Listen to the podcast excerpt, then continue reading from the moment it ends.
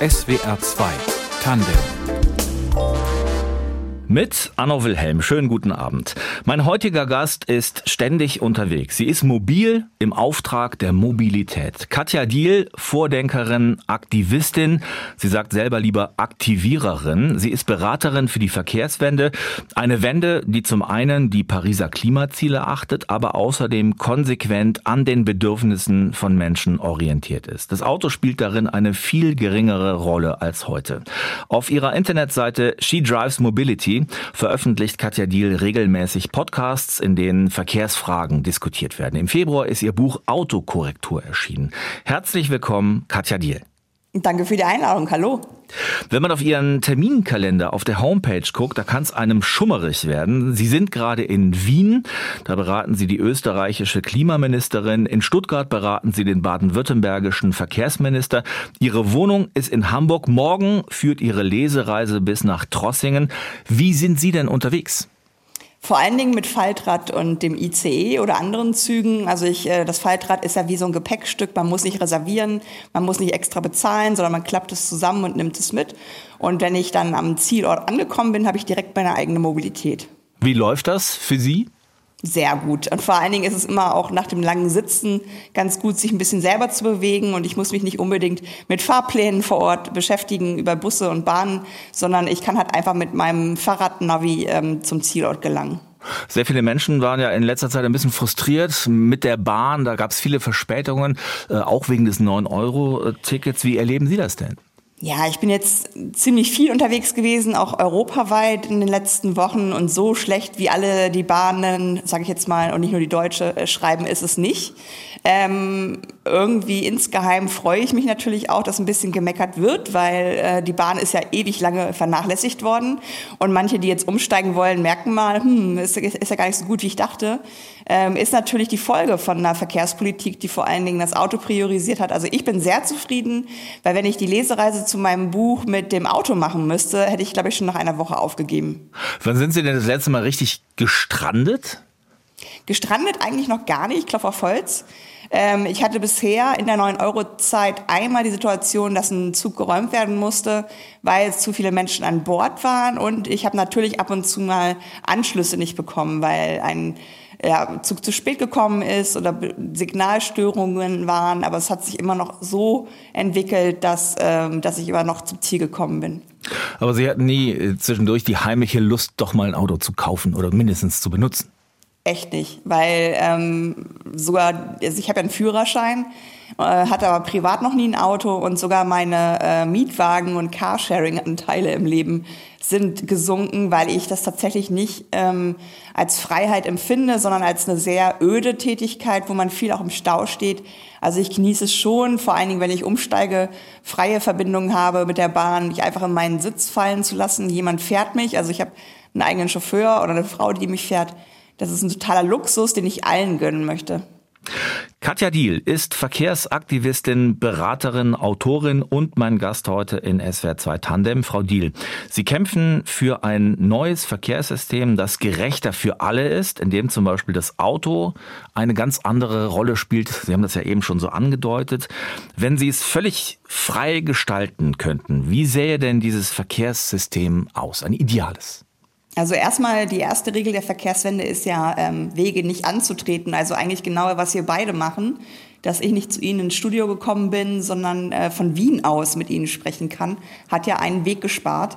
Ähm, und das hat natürlich in der Pandemie ähm, auch viel Bewegung gegeben, weil viele Menschen ähm, im Homeoffice gearbeitet haben. Das ist für mich nicht unbedingt das Ideal sondern da wäre zum Beispiel auch Coworking im ländlichen Raum vielleicht mal ganz spannend, wo man einfach eine andere Art von neuer Arbeitswelt auch schafft. Und die ideale Welt ist für mich so, was eigentlich auch relativ viele im Ausland gerade ähm, aufbauen, die Stadt der Nähe und das Dorf der Nähe. Also alles, was man für einen täglichen Bedarf braucht, rückt wieder an uns ran. Arbeit, Wohnen, ähm, Konsum, Gastronomie, Kultur findet alles in dem Viertel statt, wo wir wohnen. Und wir müssen nicht mehr lange Wege hinter uns bringen, um halt irgendwo äh, teilhaben zu können. Und dadurch wird die Fußmobilität auch wieder viel wichtiger und äh, Autos unwichtiger, weil erst durch die Autos und durch das Verlassen auf das Auto haben sich die Strecken ja verändert. Wir machen immer noch die gleiche Anzahl an Wegen pro Tag, so ungefähr drei bis vier. Ähm, das hat sich seit der Steinzeit, glaube ich, nicht verändert. Aber ähm, die Wegestrecken haben sich verändert, weil wir halt das Auto dann irgendwann in unser Leben gelassen haben. Und somit ist eigentlich meine ideale Welt so ein bisschen in der Vergangenheit, dass wir wieder sehr viel fußläufig äh, unterwegs sind mit dem Rad oder auch natürlich Menschen mit Behinderung, die werden vielleicht immer aufs Auto angewiesen sein. Also es gibt auch immer noch Autos in meiner Utopie, aber nicht in der Dominanz, wie wir sie heute haben. Welche Rolle würde das Auto denn dann konkret spielen, wenn Sie sagen, es gibt es noch, aber in einer anderen Form? Ja, es ist halt eine Möglichkeit von vielen. Ne? Also äh, äh, wenn ich halt von A nach B kommen möchte, dann äh, wird mir die Mobilität bereitgestellt, die äh, für mich am komfortabelsten ist. Ich kann aber auch manchmal an manchen Tagen vielleicht sagen, heute will ich besonders gesund unterwegs sein und das ist natürlich nicht das Auto, sondern Muskelmobilität. Das Auto wäre etwas, was es immer noch gibt, was wir uns aber teilen, was vielleicht in Zukunft auch autonom zu uns kommt als Teil vom ÖPNV. Also nicht mehr so ähm, alles mit dem Auto machen, sondern ich mache meinen Mobilitätsmix so, wie es genau passt.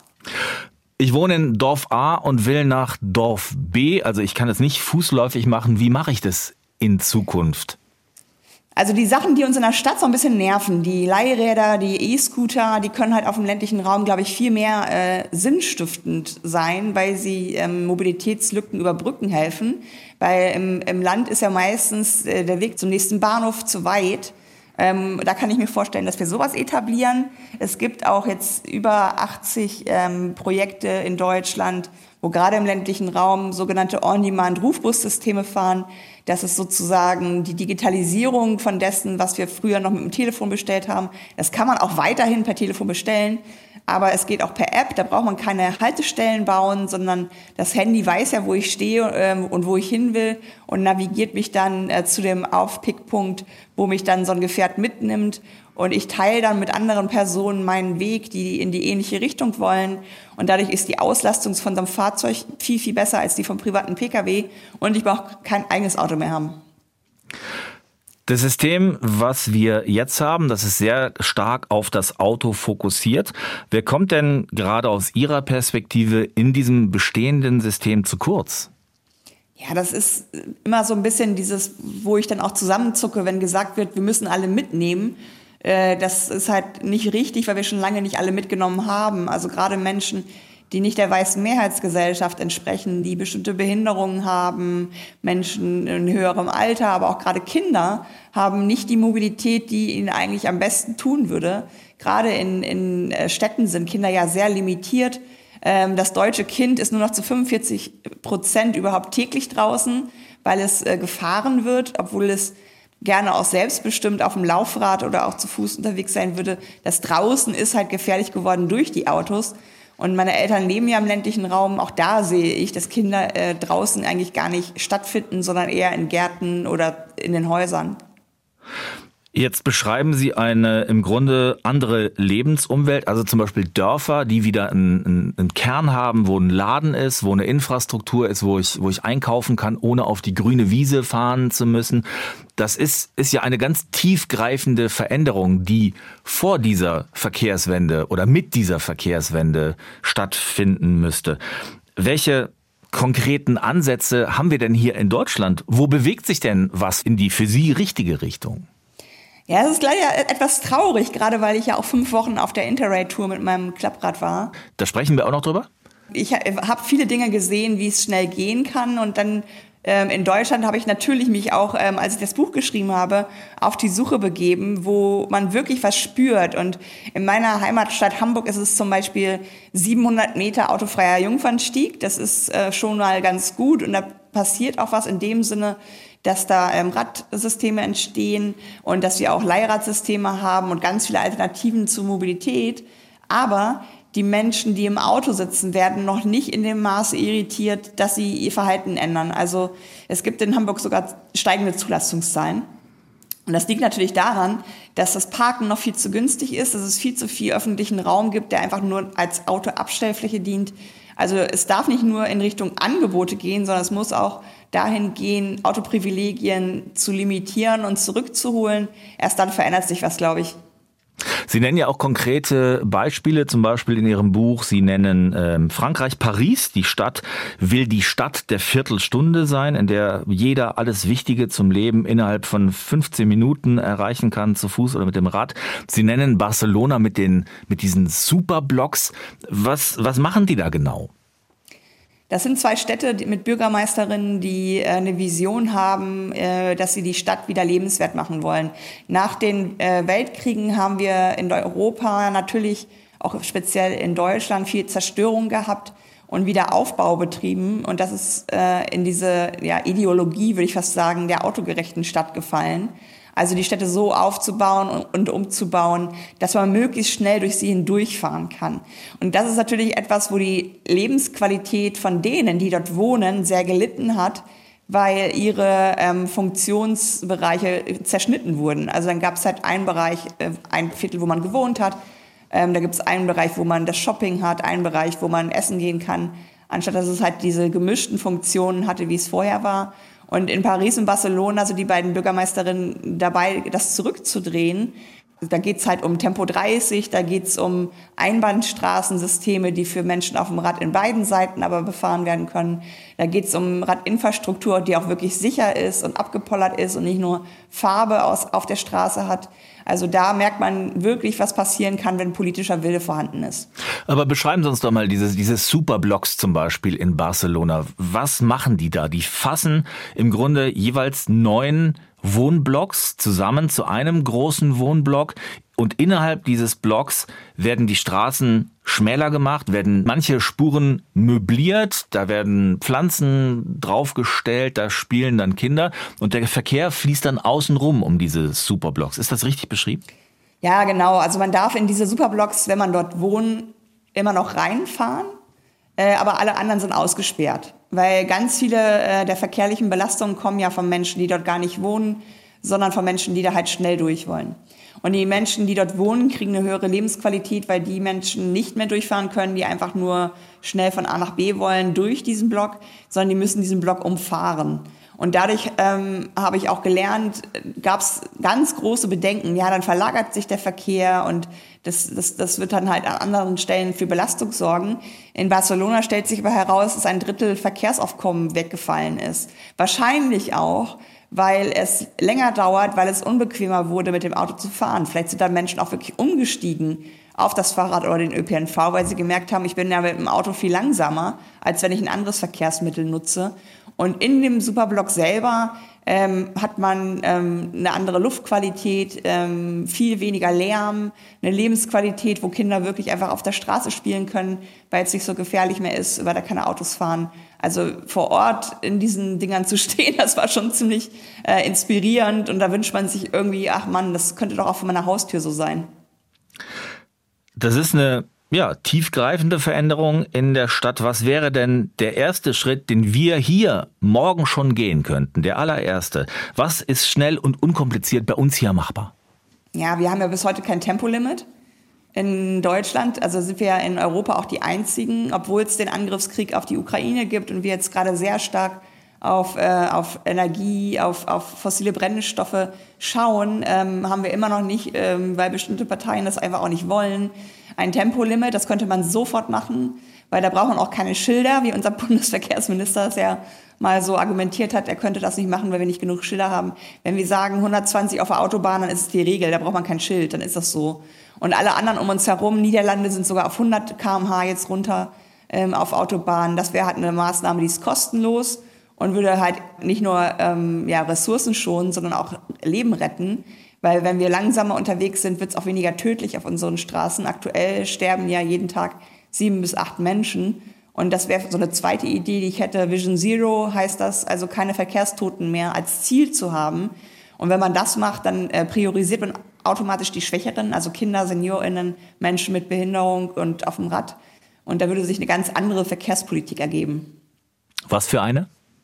Eine, die den Menschen im Zentrum hat, also die auch vor allen Dingen die Menschen belohnt, die nicht das Auto nutzen und die deswegen ja auch umweltfreundlicher unterwegs sind. Wir haben ja jetzt sogar steigende Emissionen im Verkehrsbereich. Volker Wissing musste als Bundesverkehrsminister ja auch nacharbeiten, hat drei DIN A4 Seiten vorgelegt und der Expertinnenrat hat gesagt, das prüfen wir gar nicht, weil die äh, Maßnahmen, die du da vorschlägst, nicht, nicht tief genug gehen.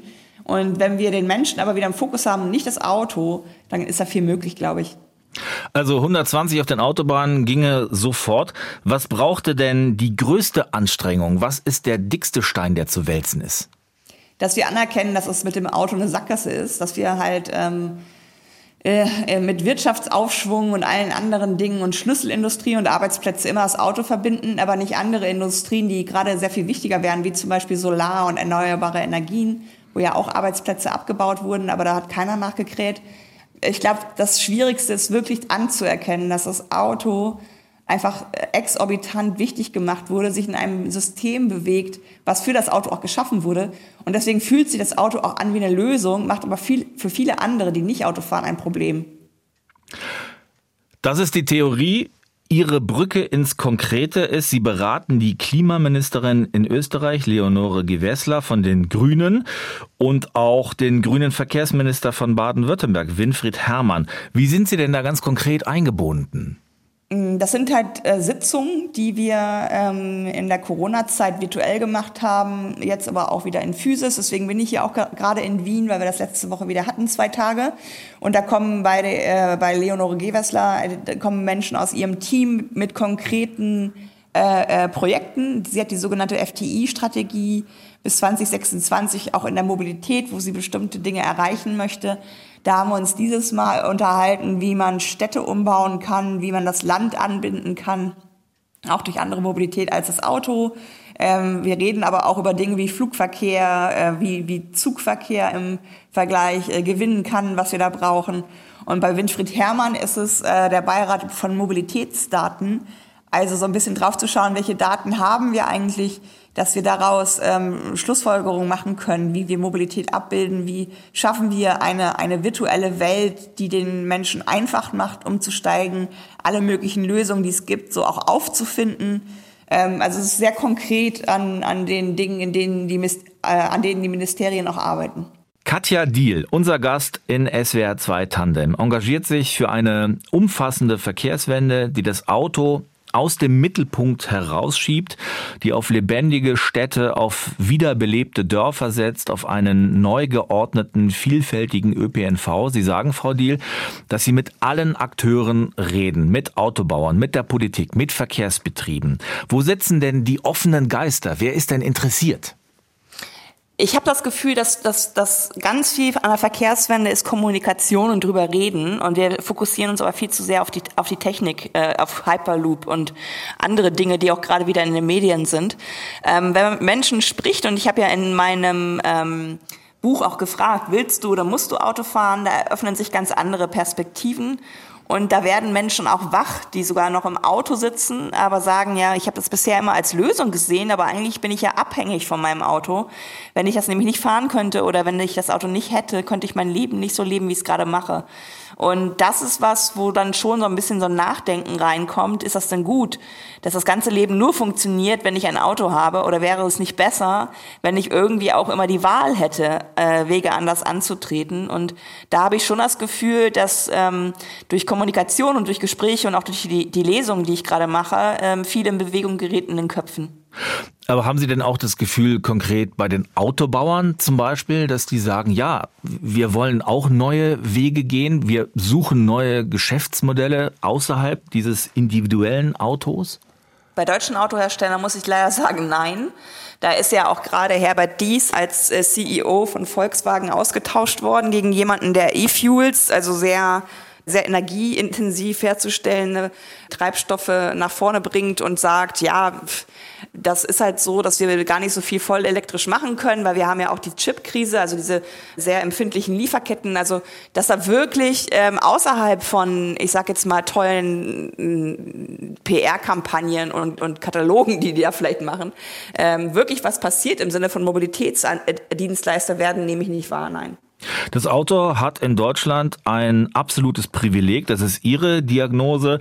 Das Auto darf überall parken, steht ja auch sehr viel rum, nimmt also Raum ein. Das Auto hat eigene Fahrspuren.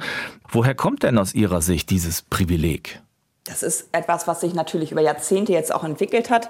Ich habe durch meine Recherche auch äh, gelernt, dass wir ähm, nach den Kriegen ähm, schon richtig viel Kilometer an Autobahnen hatten, aber noch gar keine Autos, weil die wurden ja erst so ab, ja, keine Ahnung, Ende der 50er überhaupt relevant. Ähm, erst ab Ende der 60er gibt es das Recht, ein Auto in den öffentlichen Raum zu stellen, weil sich da ein Herr bis in die höchste Instanz hochgeklagt hat. Vorher musste man das nämlich auf privaten Grund stellen, was eigentlich auch, finde ich, logisch ist, weil es ja äh, etwas ist, was, was einem, einer Person gehört. Ähm, Menschen, die sich Lastenräder anschaffen wollen, spiegeln mir immer, hm, ich denke total viel drüber nach, wo stelle ich das Ding denn hin? Bei einem Auto würde ich nicht drüber nachdenken, weil da hätte ich ja überall Raum und da wäre ich ja überhaupt nicht in der Lage, äh, so zu denken, äh, ich nehme jetzt hier den, den, öffentlichen Raum von anderen Personen weg. Bei anderen Verkehrsmitteln ist das ganz anders. Man darf ja auch Fahrräder äh, in, in Parkflächen stellen, aber da gibt es trotzdem Konflikte, weil Menschen im Auto denken, das gehört sich nicht. Und ich finde auch tatsächlich, dass die Straßenverkehrsordnung gar nicht durchgesetzt wird und die Strafen, die es fürs Falschparken zum Beispiel gibt, gar nicht, gar nicht ähm, in dem Maße was verändern können, weil es halt immer noch zu billig ist. Das fällt unter das Schlagwort irritieren, das Sie eben schon mal genannt haben. Wir müssen die Autofahrer irritieren. Ja, die, die, die größte Routine ist vielleicht ja sogar auch die Mobilität. Ne? Das ist ja nicht so, dass man morgens sich hinsetzt beim Müsli und überlegt, ähm, ja, wie mache ich denn heute meine Mobilität, sondern wir machen die von gestern nochmal. Und um da ähm, eine Veränderung reinzubringen, braucht es eine Irritation. Und das ist im normalen Leben entweder, wenn der Job gewechselt wird, wenn man umzieht, wenn ein Kind in die Familie kommt, dann äh, verändert sich Mobilität, aber dass es jetzt einfach Freitag auf Sonntag eine neue Mobilität gibt, das gibt's so nicht und deswegen müssen wir die Privilegien vom Auto auch abbauen, weil wenn es so bequem und so billig bleibt, wie es gerade ist, dann hat natürlich keine Person, die aktuell noch im Auto sitzt, ähm, einen Grund, was zu verändern. Jetzt gibt es natürlich sehr konkrete Ängste, zum Beispiel bei alten Menschen in der Provinz auf dem Land, die sagen, ich habe Angst um meine Freiheit, wenn ich mich da nicht mehr bewegen kann. Oder Berufstätige, die ihre Arbeit da nicht mehr richtig ausüben können. Handwerker, die, die das Auto brauchen. Mobile Pflege, das sind diese, die sind klassische Argumentierer in dieser, in dieser ganzen Verkehrsdebatte. Sind das denn immer die gleichen Gegenargumente, die auch bei Ihnen ankommen? Ja, manchmal äh, muss ich auch sagen, hört man mir auch gar nicht zu. Ne? Also die, die unglaubliche Schneckengeschwindigkeit, mit der die Verkehrswende gerade passiert, da muss, glaube ich, niemand Angst haben, dass es von jetzt auf gleich eine krasse Veränderung gäbe, obwohl ich mir das natürlich wünsche. Ähm, und ich will ja, dass alle Menschen, also ich habe ja den Satz, jeder soll das Recht haben, ein Leben ohne ein eigenes Auto führen zu können. Da ist das Auto ja noch vorhanden. Äh, aber ich leihe es mir vielleicht. Ne? Also die Statistik, dass das Auto sich nur 45 Minuten am Tag mit einer Person bewegt, die zeigt doch, dass da ganz schön viel pervertiert ist und zu viel ist. Es wird auch weiterhin Autos geben, das habe ich ja am Anfang auch gesagt. Hm. Also wenn ich schwere äh, Dinge schleppen muss, weil ich Handwerker bin, natürlich ne, braucht man da irgendwie einen Lieferwagen oder so. Äh, aber ich glaube, solchen Leuten wird das Leben auch einfacher gemacht, wenn viel weniger private Pkw auf der Straße sind. Und das ähm, verkennen solche Menschen, die sich dann sehr angegriffen fühlen, dass auch deren Leben erleichtert wird, wenn nicht mehr alle, ähm, die es sich leisten können, auch ein Auto haben. Sie haben sich gewünscht, Max Rabe, Fahrradfahren. Warum das? Welche Bedeutung hat das Fahrrad in Ihrem Alltag? Wir haben eben schon gehört, Sie sind mit Faltrad viel unterwegs. Ja, ich, das ist für mich der Inbegriff von Freiheit. Ne? Mein Faltrad ausklappen und direkt losfahren können, äh, nie einen Parkplatz suchen, sondern immer direkt dahin fahren, wo ich auch hin möchte, an der frischen Luft zu sein, im Augenkontakt mit anderen, die nicht äh, im Auto sitzen, äh, Dinge wahrzunehmen, die in meiner Umgebung sind, auch mal anzuhalten, wenn ein witziger Hund steht oder ein lustiges Kind. Also das ist für mich viel mehr Freiheit, mit dem Fahrrad unterwegs zu sein, als im Auto sitzen zu müssen. Wie sieht denn ein witziger Hund aus?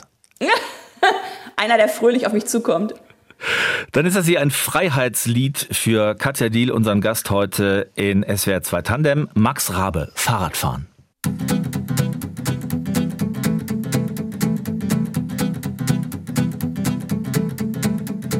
Manchmal ist das Leben ganz schön leicht. Zwei Räder, ein Lenker und das reicht, wenn ich mit meinem Fahrrad fahre. Dann ist die Welt ganz einfach.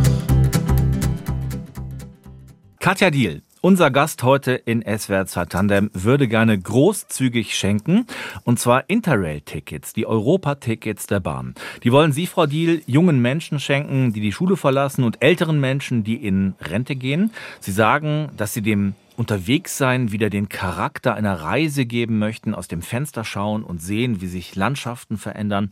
Reisen in einer Geschwindigkeit, in der das Hirn auch hinterherkommt. Sie waren in diesem Sommer selber per Interrail unterwegs. Wo waren Sie? Äh, begonnen hat es in Paris, Barcelona, Madrid, Marseille. Dann bin ich hoch nach Stockholm und Kopenhagen. Und am Ende war ich in den baltischen Staaten, äh, Litauen, Lettland und so weiter. Ist das Hirn bei Ihnen hinterhergekommen? Ja, total.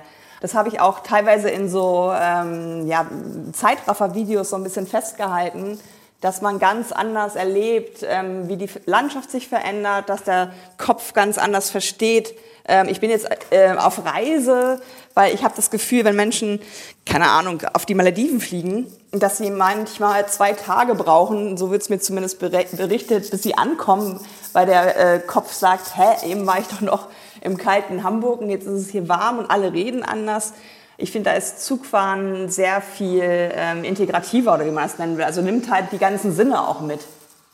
Was hat Sie denn auf dieser Reise besonders beeindruckt? Dass äh, die Veränderung von Städten sehr schnell gehen kann, wenn wir Führungskräfte, äh, also BürgermeisterInnen haben, die das auch wirklich wollen. Ähm, gerade in den baltischen Staaten äh, werden da gerade Dinge getan, die gar nicht viel kosten, sondern es werden Parkspuren weggenommen, wo vorher nur Autos standen und die werden zu Radfahrwegen gemacht. Und das ist natürlich eine hohe Qualität dann auch gleichzeitig, wenn man äh, auf guten Asphalt fährt, ähm, abgepollert äh, in der eigenen sicheren Zone ist, ohne dass es jetzt wirklich große Umbaumaßnahmen bedürfte. Also da war ich schon beeindruckt, wie schnell sowas gehen kann, wenn man es wirklich will. Aber das passiert ja in Berlin auch. Ja, das passiert in Berlin auch, aber natürlich immer mit Lücken. Ne? Also das ist was, ähm, wo, wo, also ich habe, äh, als ich in, in äh, Tallinn war, gedacht, ach, ich mache jetzt mal den Gag und beweise, dass äh, das gute Radsystem ja aufhört, wenn wir die Stadt verlassen. Und der Auto- ähm, bzw. Busbahnhof, wo ich hin musste, war irgendwie so anderthalb Stunden Radfahrt entfernt. Und da stand auf meiner Fahrradnavi-App 4,3 Kilometer dann rechts. Also ich bin halt den ganzen, den ganzen Weg über auf, auf einem Radweg gewesen. Also teilweise auch neben der Autobahn gefahren, was ein bisschen seltsam war. Äh, aber das ist was, wo äh, in Berlin und anderen deutschen Städten hört der Radweg ja manchmal irgendwann auf. Und da ist nicht dieses Gefühl von, ich kann hier, keine Ahnung, stundenlang radeln, ohne dass ich äh, ein sicheres System verlasse. Welche Erkenntnis nehmen Sie denn mit nach Hause? Sie beraten Österreichs Klimaministerin und den baden-württembergischen Verkehrsminister. Was fließt da ein als Erkenntnis? dass ich ähm, weitergebe, ähm, ähm, ihr müsst auch mal ähm, euch unbeliebt machen, weil ihr könnt, wenn ihr was verändern wollt, keine Politik machen, die allen gefällt. Dass manchmal auch der Erfolg erst, ähm, keine Ahnung, nach einem halben Jahr, äh, nachdem eine Maßnahme umgesetzt wurde, kommt weil es zunächst erstmal die große Gegenwehr gibt, weil Menschen nicht mehr vor dem eigenen Haus parken können und das als großen Verlust sehen. Dabei ist es ja ein Privileg, was geteilt wird. Und ich glaube auch, dass ähm, die beiden Bürgermeisterinnen in Paris und Barcelona das in Kauf nehmen, dass sie in ihrer eigenen Stadt nicht nur Fans haben, dass sie aber zum Beispiel im Ausland total bewundert werden, dass sie so konsequent sind. Sie haben Tallinn beschrieben, diese durchgehenden barrierefreien Radwege auch entlang der Autobahn. Wissen Sie denn, ob die widerstandslos eingerichtet worden sind? Was sagen die Menschen in Tallinn über ihr System? Das geht nicht ohne Widerstände. Also das ist ja auch ehrlich gesagt etwas, was, was äh, wir wurden ja auch nicht gefragt, wollt ihr überall Autobahnen haben, wollt ihr überall Autostraßen haben, wollt ihr, dass überall Autos äh, rumstehen und gar keine Funktion haben? Da haben wir uns so wie der Frosch im Wasserglas, wo die Temperatur ganz langsam steigt, auch total daran gewöhnt, dass dem so ist. Und ich glaube, die Realität, in der wir uns gerade ähm, befinden und der Status quo, ist uns so vertraut, dass wir uns gar nicht vorstellen können, dass es auch mal anders geht. Und dann frage ich die Leute auch immer, wo fährst du denn hin in Urlaub? Und das ist nicht gerade eine vielbefahrene Straße. Äh, und vielleicht können wir uns äh, demnächst, wenn Städte und Dörfer umgebaut sind, auch einen Urlaub sparen ähm, weil ähm, der Urlaub vor der Haustür beginnt, weil es Ruhe hat, weil es grün ist, weil man sich da gerne aufhält und Das ist was, wo Menschen Hilfe brauchen durch eine Führungskraft, die einfach sagt, wir machen das jetzt und ihr werdet schon merken, dass uns das allen gut tut. Können Sie sich denn auf so einer Reise tatsächlich erholen oder läuft das Hirn immer so im Modus Mobilitätsexpertin und nimmt auf und optimiert und sortiert ein? Ja, das ist mein ganzes Leben. Also das, äh, egal wo ich bin, natürlich gucke ich, gibt es hier Bänke, gibt es hier Radwege, äh, gibt es öffentliche Toiletten, ähm, weil das gehört ja alles auch dazu, dass ein öffentlicher Raum gut ist. Also das das gehört, glaube ich, dazu, wenn man als Mensch äh, was verändern will und da auch ein bisschen aktivistisch unterwegs ist, dass man nie Feierabend hat. Haben Sie denn mal auf dieser Reise das Hirn ausschalten können tatsächlich und sagen, das war so mein, mein schönster Augenblick, da schwelge ich jetzt noch?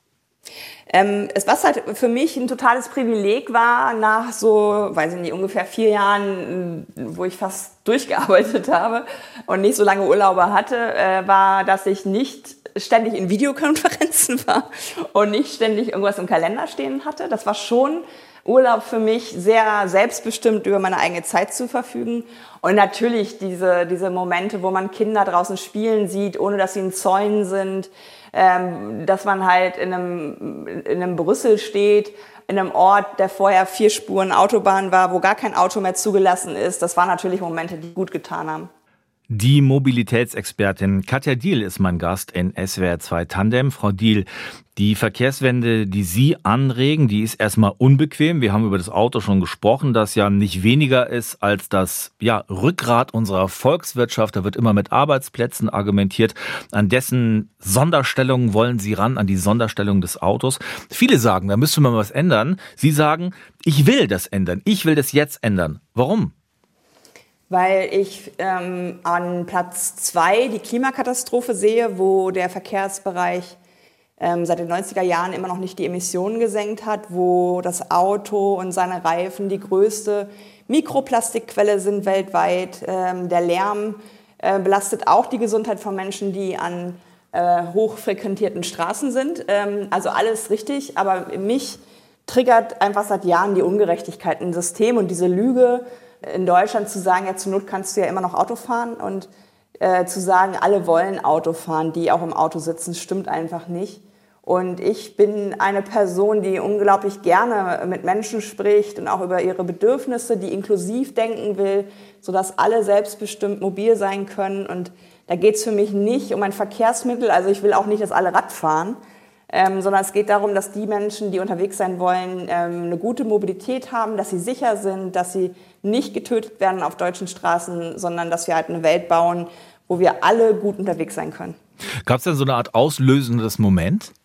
Ja, es hat sich gesteigert in der Wahrnehmung. Also es ist halt, auch Menschen, die mir bei Twitter folgen, sagen dann, oh Katja, seitdem ich das so lese und die Fotos sehe, die du so postest, da sind ja wirklich überall Autos. Die waren natürlich auch vorher schon da aber man hat irgendwie vielleicht gedacht, es ist so wie ein Baum oder wie eine Bank.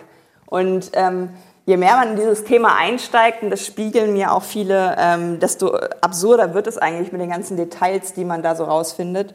Und ich glaube, das ist etwas, äh, ich habe schon immer mich für Nachhaltigkeit interessiert, ich habe schon immer ähm, ähm, ja auch für Menschen mich interessiert, dass, dass es allen gut gehen soll, finde ich einen wichtigen Gedanken. Und das sehe ich halt bei der Mobilität einfach noch nicht gewährleistet. Sie kommen aus dem Emsland. Sie haben studiert Literatur- und Medienwissenschaft und Soziologie.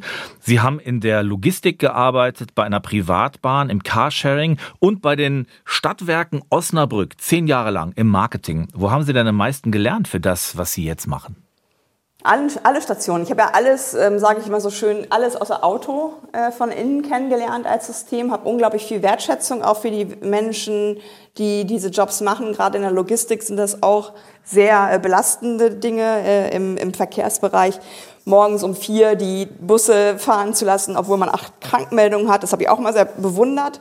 Ähm, und ich habe vor allen Dingen im, im Bereich der Stadtwerke, die da den Busbetrieb gemacht haben, aber auch der Verkehrsgemeinschaft Osnabrück, die auch im Land fährt, ganz viel lernen dürfen, wie das System funktioniert, dass es nicht einfach immer so machbar ist, lass doch mal einen Bus mehr fahren, sondern dass es halt irgendwie eingegliedert werden muss in, in eine Systemdenke und dass es auch etwas ist, was gesetzlich verpflichtet ist, inklusiv zu sein, nicht so inklusiv ist, wie es sollte im Sinne von Barrierefreiheit. Also da würde ich sagen, alle Jobs haben mir unglaublich viel vermittelt. Es gibt Menschen, für die ist das Auto sehr wichtig über den Gegenstand hinaus. Die lieben das Auto, die hätscheln es. Das ist eine Art Familienmitglied. Sie sind ja sehr aktiv in den sozialen Netzwerken, besonders Twitter. Ein Netzwerk, das sehr viele Nutzer als ja vergiftet empfinden. Welches Feedback kriegen Sie denn da? Gibt es Anfeindungen? Wenn ja, wie gehen Sie damit um? Das ist etwas, wo ich immer viel auch äh, reflektiere, ob ich mich schon zu sehr dran gewöhnt habe, dass da ganz viel Hass auch immer auf mich einstürmt, weil das ist natürlich typisch.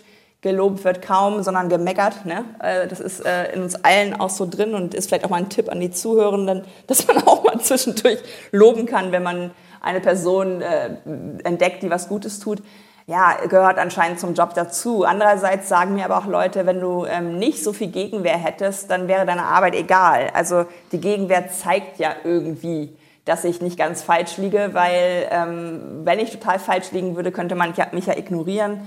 Ich, ich kann es aber auch nicht loslassen. Also ich habe natürlich Tage in, in meinem Leben, wo ich selber auch denke, oh Mann, ey, warum machst du jetzt nicht so einen Instagram-Kanal und backst Cupcakes oder so? Aber ähm, es ist halt einfach wirklich so pathetisch, es klingt meine Mission, die mich gefunden hat und die ich, ähm, ja, die ich nicht loswerde und wo ich immer jeden Tag drauf gucke und denke, das ist nicht in Ordnung, was wir hier machen. Und deswegen gehört das vielleicht einfach jetzt dazu. Aber was kommt da? Sind das Menschen, die tatsächlich ihr Auto lieben oder Menschen, die Angst um ihren Arbeitsplatz haben?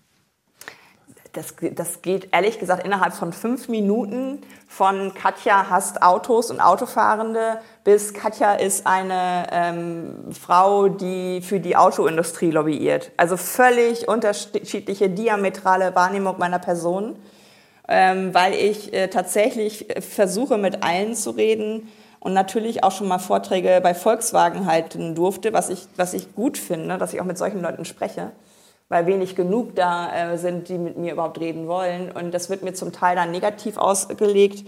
Dann gelte ich als die, die äh, viel zu sehr auch Elektroauto noch pusht. Und am nächsten Tag bin ich wieder die, die der Oma auf dem ländlichen Raum ihre Mobilität nicht gönnt. Äh, es gibt Briefe, es gibt Postkarten, es gibt Mails, wo mir gesagt wird, dass man mich nicht so gut findet.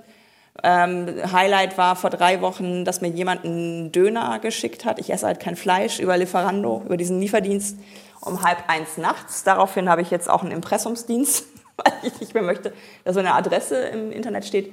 Also es ist schon interessant ähm, dafür, dass ich ja total falsch liege, wie viel Zeit äh, sich manche Leute für mich nehmen. Was haben Sie mit diesem Döner gemacht? Ich habe ihn einfach nicht angenommen. Aber er war bezahlt. Sind Sie mal Verkehrsminister Volker Wissing tatsächlich begegnet? Wir waren eingeplant, in Leipzig auf der Klimabuchmesse zusammen auf dem Podium zu sitzen mit dem MDR-Intendanten, ein Gespräch zu führen. Und er hat zwei oder drei Tage, bevor der Termin war, der monatelang schon geplant war, abgesagt, ohne Angabe von Gründen und ohne Benennung eines Ersatzes. Und äh, ich habe ihn daraufhin auch mal angemailt, ähm, ob wir uns nicht treffen wollen, aber bisher keine Antwort von ihm bekommen. Wenn es die Gelegenheit gibt, was würden Sie ihm mitgeben? Ich würde ihn erstmal fragen, was, äh, was er für sich als den größten Erfolg seiner Tätigkeit im Sinne von langfristig ähm, erachtet, welche, welche Bevölkerungsgruppe er äh, meint, äh, am meisten bisher ähm, geholfen zu haben. Und ich würde ihm mitgeben, dass er dadurch, dass er Menschen wie mir, so nehme ich es zumindest wahr, aus dem Weg geht, ähm, ja, so ein bisschen den Dialog äh, verweigert. Und das gehört zu einer Demokratie ja dazu. Und ich glaube, wir haben auch äh, Gemeinsamkeiten, die man finden könnte. Und da würde ich ihn fragen, warum er das, ähm, ja, warum er das nicht annimmt, das Gespräch, die Einladung. Katja Diel, jetzt noch im Hotelzimmer in Wien, morgen dann in Trossingen in Baden-Württemberg zur Lesung. Wie werden Sie reisen? Mit dem ICE wieder und dem Faltrad. Vielen Dank, dass Sie zu Gast waren in SWR 2 Tandem, die Mobilitätsexpertin Katja Diel. Herzlichen Dank. Dankeschön. Das war SWR 2 Tandem. Redaktion Martina Kögel, Technik Uschi Sun. Mein Name ist Anno Wilhelm. Danke fürs Zuhören und schönen Abend.